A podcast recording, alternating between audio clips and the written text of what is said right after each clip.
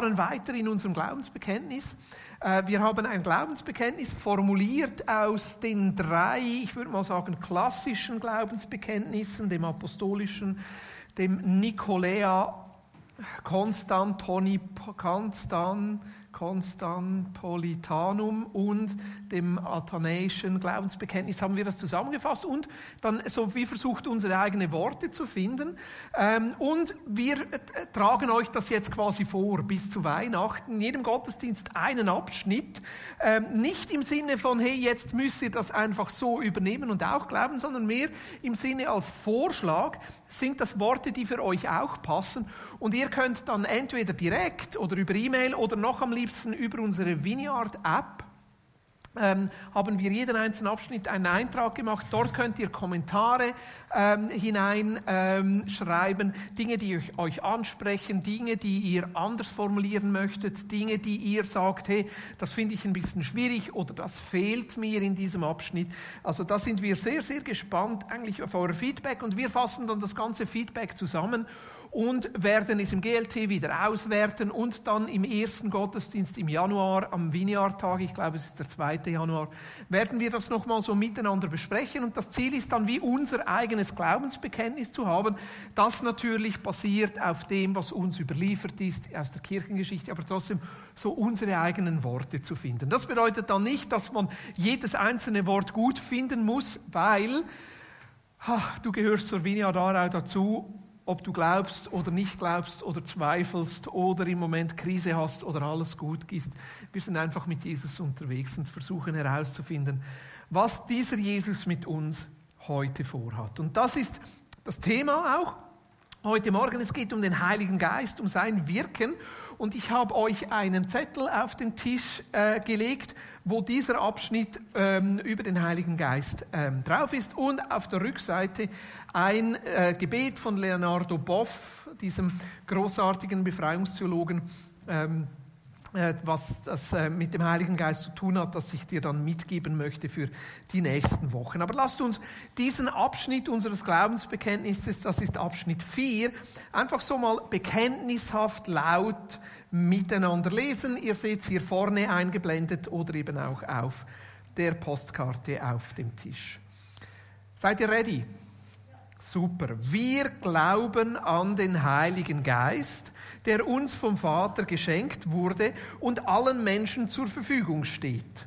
Er spricht Herzen und Gewissen an und ermöglicht uns, Gott persönlich zu erleben. Er deckt Falsches auf und bewirkt Versöhnung und Heilung. Wir vertrauen auf das Wirken des Geistes, um gottgemäß zu sein und einen Teil des Himmels schon heute zu erleben. Wir gehen die einzelnen Abschnitte miteinander durch, machen dann zwischendurch auch noch einen Teil, wo wir austauschen und werden am Ende dann nochmal öffnen, um diesen Geist wirklich miteinander zu erleben. Aber lass uns starten mit dem ersten Satz. Wir glauben an den Heiligen Geist, der uns vom Vater geschenkt wurde und allen Menschen zur Verfügung steht. Also wir glauben an einen Gott, der sich in drei Formen, in drei Dynamiken zeigt, als Vater, Sohn, Heiliger Geist. Und dieser Heilige Geist ist so ich würde sagen, eigentlich das, was man am wenigsten fassen kann. Er kommt in der ganzen Bibel vor, im Alten, im Neuen Testament und wird auch immer ein bisschen anders benannt. Also der, der, Ausdruck Heiliger Geist, der kommt im Alten Testament nur zweimal vor und etwas mehr als hundertmal dann im Neuen Testament. Im Alten Testament wird eher der, der Ausdruck Ruach, Ruach Yahweh, Atem Gottes verwendet. Äh, man spricht auch vom Geist Gottes, vom Geist des Herrn. Jesus selber hat gesagt, das ist mein Geist, den ich euch gebe.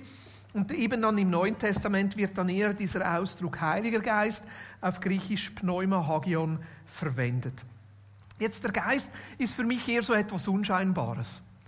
Also eigentlich so vom Bild her wie so ein Diener, der im Hintergrund steht und eigentlich nur so punktuell zum Einsatz kommt. Also da fliegt eine Gabel runter, dann kommt er und hebt sie wieder auf und gibt ihr eine neue Gabel. Oder der, der nächste Gang wird serviert und dann tritt er in Aktion und geht wieder zurück.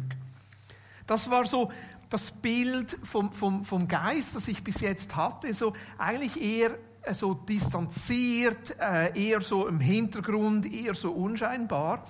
Und als ich mich dann auf die Predigt vorbereitet habe, habe ich gemerkt, eigentlich wie präsent der Geist Gottes in der ganzen Bibel ist und nämlich vom Anfang bis ans Ende.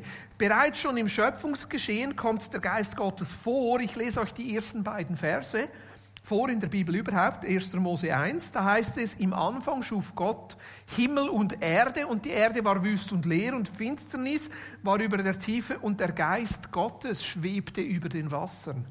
Also der Geist Gottes ist bereits bei der Schöpfung mit dabei. Eigentlich das Bild, das hier verwendet wird, ist das Bild einer Henne, die ihre Eier ausbrütet.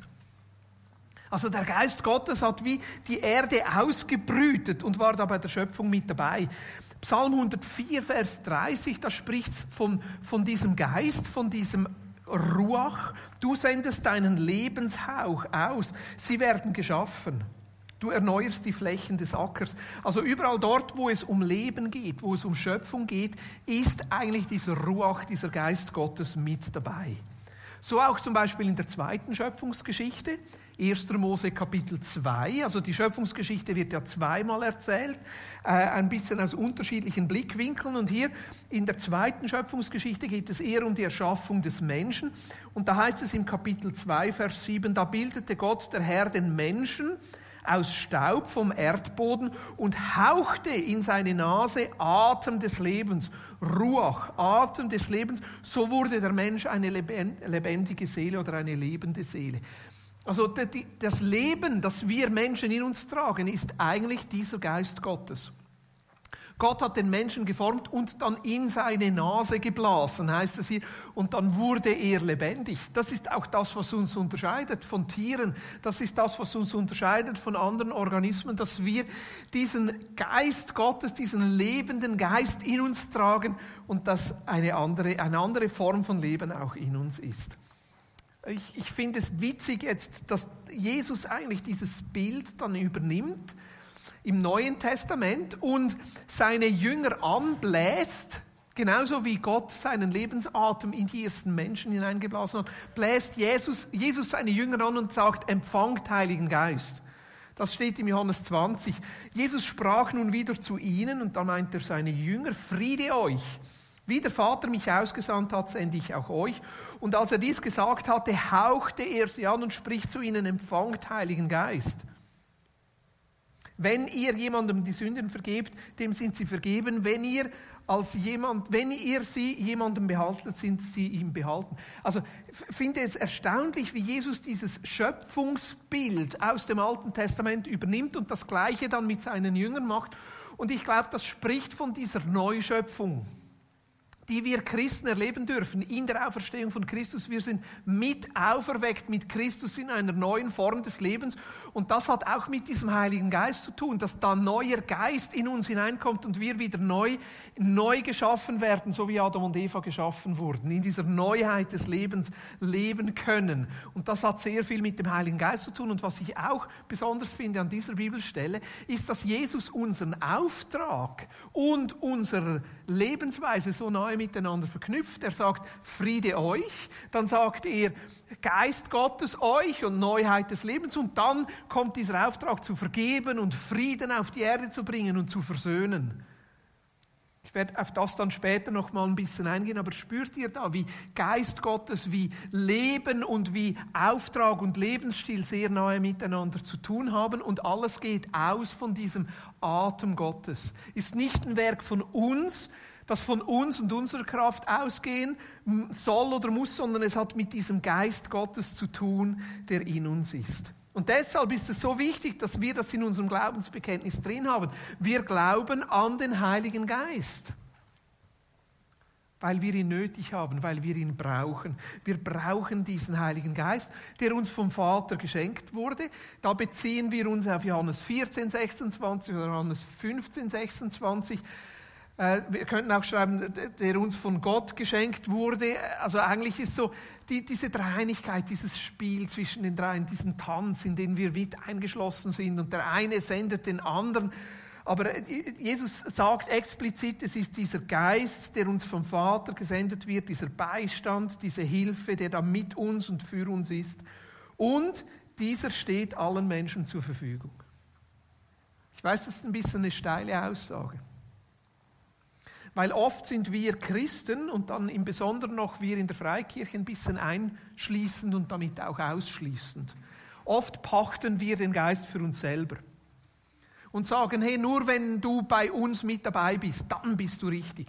Nur wenn du genauso glaubst, wie wir glauben, dann bist du richtig. Nur wenn du diese Lehre so vertrittst, dann bist du richtig. Nur dann hast du den Heiligen Geist. Nur wenn du so betest, dann hast du den Heiligen Geist. Und ich, ich merke einfach, je länger ich mit Jesus unterwegs bin, je mehr treffe ich Christen, die anders glauben als ich. Und dort wirkt der Geist auch. Manchmal wirkt er anders, aber er wirkt auch. Und das ist für mich so wunderbar, die Schönheit und die Vielfältigkeit von diesem Geist zu sehen und auch dort voneinander zu lernen. Es gibt Christen, die sagen, weißt du, alle Katholiken, die sind sowieso vom Teufel, ja, die beten da irgendwas Falsches an und ich sage ganz explizit, nein, nein, so glauben wir nicht, weil der Geist lässt sich keine Grenzen setzen. Und es gibt wahrscheinlich auch in unserer Form, wie wir glauben, Dinge, die nicht richtig sind und wir sind auch auf Gottes Gnade angewiesen. Also ich würde eher sagen, wir sind alle gleich falsch. Und deshalb sagen wir, hey, dieser Geist, der steht allen Menschen zur Verfügung. Und eigentlich verweise ich da auf eine alttestamentliche Stelle im Joel Kapitel 3, Verse 1 bis 2. Da heißt es, und danach wird es geschehen, dass ich meinen Geist ausgießen werde über alles Fleisch. Oh, Halleluja. Gott will seinen Geist ausgießen über alle Menschen. Vielleicht sogar über die, die sich nicht mal Christen nennen. Und Petrus verweist genau auf diese Bibelstelle, genau auf diese Bibelstelle an der Pfingstpredigt.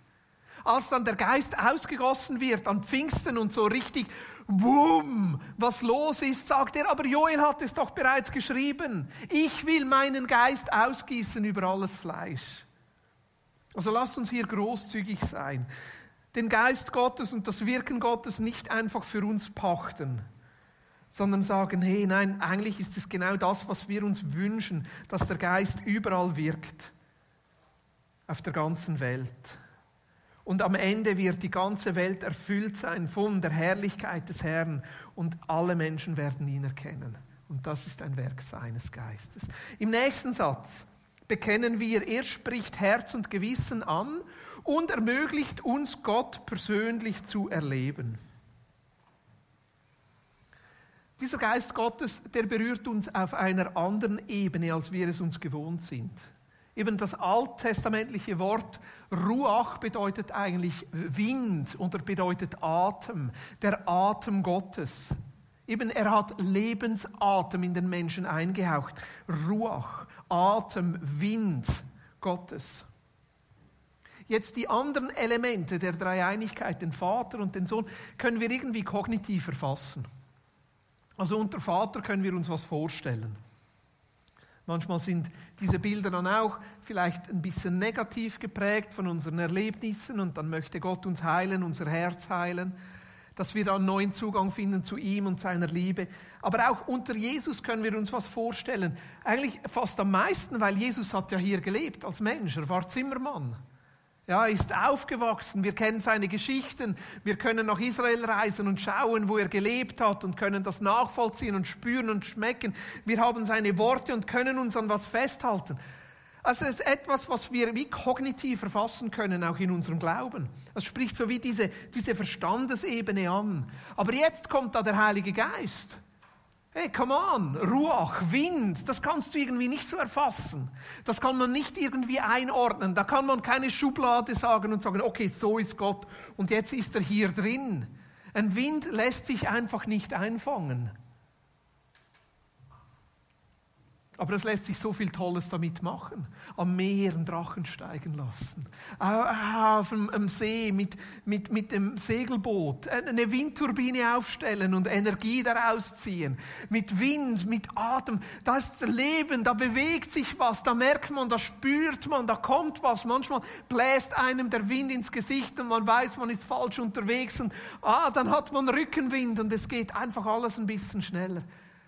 Aber das ist auch die Herausforderung für uns, wenn es um den Geist Gottes geht, weil wir es nicht kontrollieren können. weil der Geist Gottes uns auf einer anderen Ebene berühren möchte als einfach nur hier oben. Hier fängt der Glaube an, lebendig zu werden.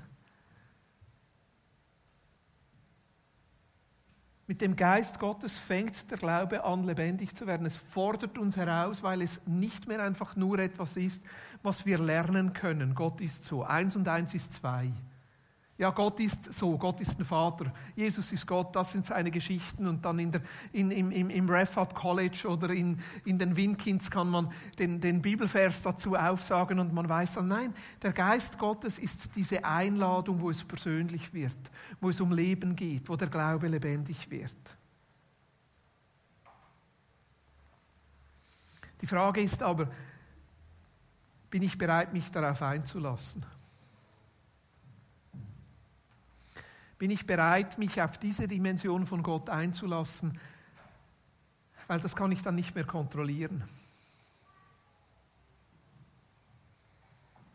Da wird es vielleicht auch ein bisschen ungemütlich, da wird es vielleicht auch ein bisschen unsicher. Davon spricht auch der nächste Satz. Hier heißt es, er deckt Falsches auf und bewirkt Versöhnung und Heilung. Er deckt Falsches auf und bewirkt Versöhnung und Heilung. Wir nehmen hier die Worte von Jesus auf aus Johannes 16, Vers 8. Johannes hat die Worte von Jesus da so aufgeschrieben, doch ich sage euch die Wahrheit, es ist euch nützlich, dass ich weggehe, denn wenn ich nicht weggehe, wird der Beistand nicht zu euch kommen. Wenn ich aber hingehe, wird er, werde ich ihn zu euch senden. Also da spricht er vom Heiligen Geist, dieser Beistand werde ich ihn zu euch senden und wenn er gekommen ist, wird er die Welt überführen von Sünde und von Gerechtigkeit und von Gericht. Ich meine, das tönt im ersten Moment ein bisschen bedrohlich. Wer will schon überführt werden? Also wenn ich überführt werde, dann heißt es, ich habe was falsch gemacht, dann heißt es, ich muss was anpassen, dann heißt es, ich muss vielleicht eine Strafe zahlen, dann heißt es, ich muss vielleicht ins Gefängnis, ich muss Dinge wieder in Ordnung bringen. Es tönt im ersten Moment bedrohlich, aber ich glaube, dass es nicht bedrohlich gemeint ist, sondern da, wo der Geist Gottes und sein Wirken hinzielt, ist Dinge in Ordnung zu bringen, Dinge wieder gut zu machen. Dieser Welt die Schönheit und die Ordnung zurückzugeben, wie es ursprünglich gedacht war. Ich möchte euch aus meiner Lieblingsübersetzung vorlesen. Die ist von äh, Martin Buber und Franz Rosenzweig, zwei jüdische Philosophen, die haben das Alte Testament nicht übersetzt, sondern verdeutscht und haben versucht, so die Dynamik mit hineinzunehmen. Und ich lese euch nochmal diese Schöpfungsbibelstelle vor, von ganz am Anfang. Im Anfang schuf Gott den Himmel und die Erde. Und jetzt kommt's. Die Erde aber war Irsal und Wirsal. Tohu war Bohu heißt es im Hebräischen. Die Erde war Irsal und Wirsal. Finsternis über Urwirbels Anlitz. Braus Gottes, schwingend über dem Anlitz der Wasser. Braus Gottes, schwingend über dem Anlitz der Wasser. Ich meine, ab und zu sieht doch unser Leben so aus. Irsal und Wirsal. Finsternis. Manchmal sieht es vielleicht in unserer Familie so aus. Also spätestens, wenn die Kids im Teenageralter sind, ganz bestimmt. Irrsal und Wirsal, Finsternis. Oder vielleicht auch in Lebenssituationen, in Herausforderungen im Beruf, in unseren Lebenswegen, wo wir herausgefordert sind, wo Dinge nicht in Ordnung sind, wo wir loslassen müssen. Und da ist der Braus Gottes schwingend über dem Antlitz der Wasser. Das möchte ich. Dass der Geist Gottes dort Raum findet und Dinge ausbrüten kann, Dinge in Ordnung bringen kann. Manchmal ja, vielleicht auch mich überführen, wo es Veränderung in mir braucht oder Veränderung mit mir braucht. Aber ich weiß, der Geist Gottes will Dinge wieder schön machen, will Dinge in Ordnung bringen, will sie ins richtige Licht rücken. Da möchte ich gerne überführt werden. Dort, wo ich irre. Und das genau schwingt auch in diesem letzten Satz unseres Glaubensbekenntnisses mit. Wir vertrauen auf das Wirken des Geistes, um gottgemäß zu sein und einen Teil des Himmels schon heute zu erleben. Wir vertrauen auf das Wirken des Geistes. Wir vertrauen auf das Wirken des Geistes, um gottgemäß zu sein. Wir brauchen diesen, dieses Wirken, auch dieses Überführtwerden, dieses Angestoßensein vom Geist Gottes, eben nicht nur kognitiv, sondern auf einer Ebene tiefer in unseren Emotionen, in unserem Sein, wo Dinge in unserem Leben angesprochen werden, um diesem Jesus immer ähnlicher zu werden damit das Gute, was wir in der Welt sehen wollen, in unserem Leben startet. Oder wie es heißt im Jesaja 61, Vers 1 bis 3, der Geist des Herrn, Herrn ist auf mir. Dieser Geist, dieser Ruach ist auf mir, denn der Herr hat mich gesalbt. Er hat mich gesandt, den Elenden frohe Botschaft zu bringen, zu verbinden, die gebrochenen Herzens sind, Freilassung auszurufen den Gefangenen und Öffnung des Kerkers den Gebundenen, auszurufen das Gnadenjahr des Herrn und den Tag der Rache für unseren Gott, zu trösten alle Trauernden, Trauernden Zions Frieden, ihnen Kopfschmuck statt Asche zu geben, Freudenöl statt Trauer, ein Ruhmesgewand statt eines verzagten Geistes, damit sie Terebinden der Gerechtigkeit genannt werden eine Pflanzung des Herrn, dass er sich durch sie verherrlicht. Und es war genau diese Bibelstelle, die Jesus verwendet hat bei seiner Antrittspredigt in Nazareth. Da war er zuerst in der Wüste, nach seiner Taufe, nach seiner Erfüllung mit dem Geist, hat 40 Tage gefastet, ist den wilden Tieren begegnet, hat selber diesen Gott und diesen Geist erlebt, auch in schwierigen Zeiten, kommt zurück, voll des Geistes, geht am Sabbat in seine Synagoge in Nazareth, wo er aufgewachsen ist. Ihm wird die Schriftrolle gegeben, damit er vorliest und er liest genau diesen Text vor. Und dann sagt er, und ich sage euch, diese Bibelstelle ist jetzt vor euren Augen erfüllt. Das ist der Dienst des Geistes. Und das ist das, was Jesus immer wieder bei uns machen möchte. Gnade aussprechen, uns aus unseren Gefängnissen befreien.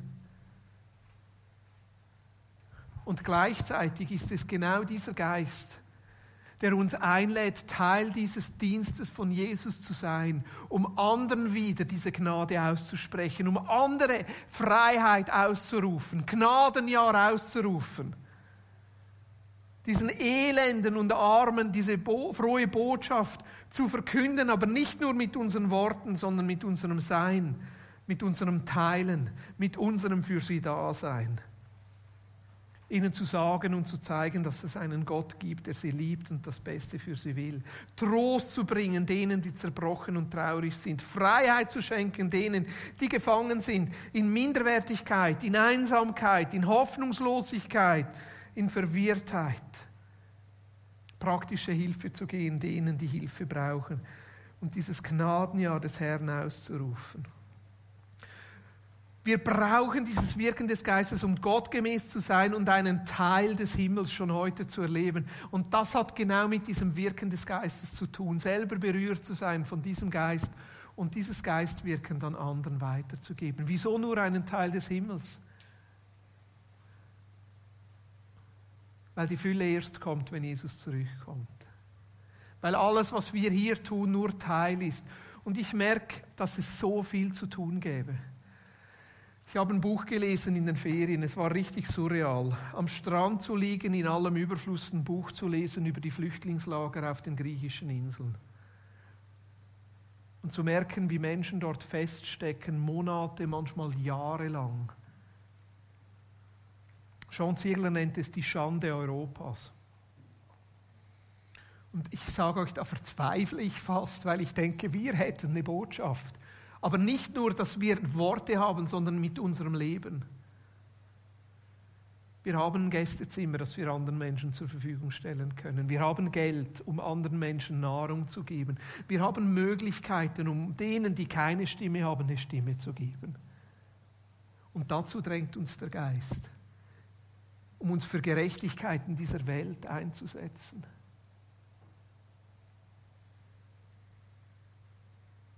Einen Teil des Himmels schon heute zu erleben. Dieser Geist drängt auf Schönheit, auf Ordnung, auf Heilung, auf Versöhnung. Machen wir genug? Nein. Könnten wir mehr machen? Ja. Ist es richtig, mehr zu machen? Ich weiß es nicht. Weil ich glaube, es wirklich auch aus dem Geist herauskommen muss. Wo ruft uns Jesus hinein? Wo ruft er uns hinein? Etwas von dem, was wir bekommen haben, anderen weiterzugeben und zu teilen. Manchmal reicht etwas ganz Kleines. Manchmal braucht es auch etwas Größeres.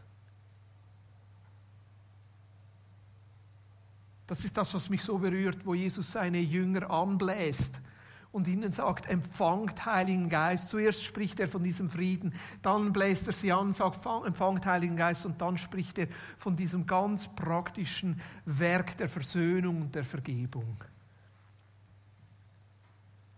Geist Gottes.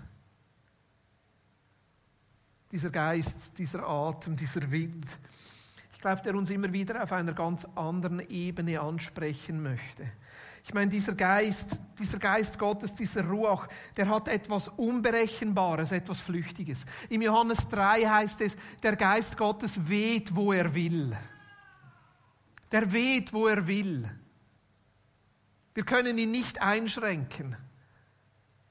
Aber ich merke so, das Wirken des Geistes zuzulassen hat auch damit zu tun, wie ist Gott für mich wirklich? Ich meine, ich kann ein Gottesbild haben hier oben, dass Gott ein guter Gott ist und mich liebt. Und trotzdem innerlich zu sein und geschlossen sein für das Wirken des Geistes, weil ich da drinnen trotzdem ein Gottesbild habe, dass ich ihm nicht ganz vertraue. Weil ich denke, wenn ich wirklich den Geist Gottes in meinem Leben zulasse, dann kommen vielleicht Dinge, hoch, die ich nicht möchte, dass sie hochkommen. Oder dann tut er vielleicht Dinge oder verlangt vielleicht Dinge von mir, wo ich nicht tun möchte. Oder vielleicht bringt er da Licht in Bereiche meines Lebens, wo ich nicht möchte, dass jemand anders hineinsieht. Und ich merke diese inneren Widerstände, die ich selber auch immer wieder spüre, wenn es um den Wirken des Geistes geht, die zeigen eigentlich, was ich wirklich für ein Bild von Gott habe. Hier kann ich verstandesmäßig erfassen, ja, Gott ist ein guter Gott und ich kann ihm vertrauen, aber hier ist es nochmal etwas ganz anderes. Und ich glaube, der Heilige Geist möchte auch immer wieder kommen und diese, diese Widerstände in unserem Leben auflösen und uns sagen, hey, du kannst Gott ganz vertrauen. Er ist wirklich dieser gute Gott. Er ist wirklich dieser liebende Gott. Er ist wirklich dieser versöhnende Gott. Er ist wirklich dieser Gott, dem du dein ganzes Leben anvertrauen kannst. Er ist wirklich dieser Gott voller Kraft, der dich in eine gute Zukunft führen kann. Deshalb meine Frage an uns heute Morgen, wie nahe darf es sein? Wie nahe darf der Glaube bei dir sein? Wie nahe darf der Geist Gottes kommen? Er möchte gerne ganz in unserer Mitte leben. Er möchte gerne ganz in unserer Mitte blasen. Er möchte ganz schwebend über uns sein und Dinge ausbrüten. Wie nahe darf er sein? Und bist du bereit, dass dort, wo du Widerstände spürst, die auch vor ihm hinzulegen und zu sagen, Jesus, ich merke, dass ich hier noch Heilung, dass ich hier noch Versöhnung brauche, dass ich es brauche, dass du hier noch mal etwas gerade rückst. Ich wünsche mir, dass der Geist Gottes ein bisschen stärker unter uns wirkt, ein bisschen präsenter, ein bisschen offensichtlicher. Vielleicht nicht genau so, wie wir es möchten oder kontrollieren können, aber so, wie es für ihn richtig ist. Lasst uns noch mal ein, zwei Lieder nehmen und einfach Raum schaffen für diesen Geist. Wir vertrauen auf das Wirken des, des Geistes. Um gottgemäß zu sein und einen Teil des Himmels schon heute zu erleben.